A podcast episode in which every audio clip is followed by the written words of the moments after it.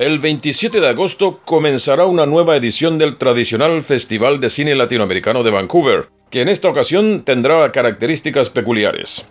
La decimoctava edición del evento se llevará a cabo bajo el signo de la pandemia del coronavirus, que ha trastocado la vida del planeta en su conjunto. El festival no podía ser una excepción, pero lejos de dejarse amedrentar, sus responsables buscarán la forma de cumplir con esta cita anual con el cine y su público, y valiéndose de las tecnologías a su disposición, decidieron que la edición 2020 del Vancouver Latin American Film Festival se lleve a cabo íntegramente en línea.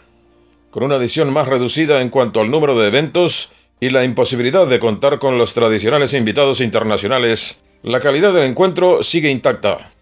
En esta ocasión, Jorge Lozano, un cineasta colombiano-canadiense radicado en Toronto, será el homenajeado principal, tras haber recibido el premio de la Gobernadora General de Canadá por su contribución a las artes.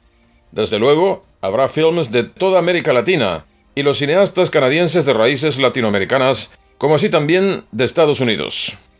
Una sección está reservada a los nuevos realizadores, mostrando el talento que surge sin pausa en el mundo del séptimo arte. También habrá un capítulo dedicado al llamado cine de compromiso político, y desde luego también la producción de cortometrajes, el cine indígena y mucho más.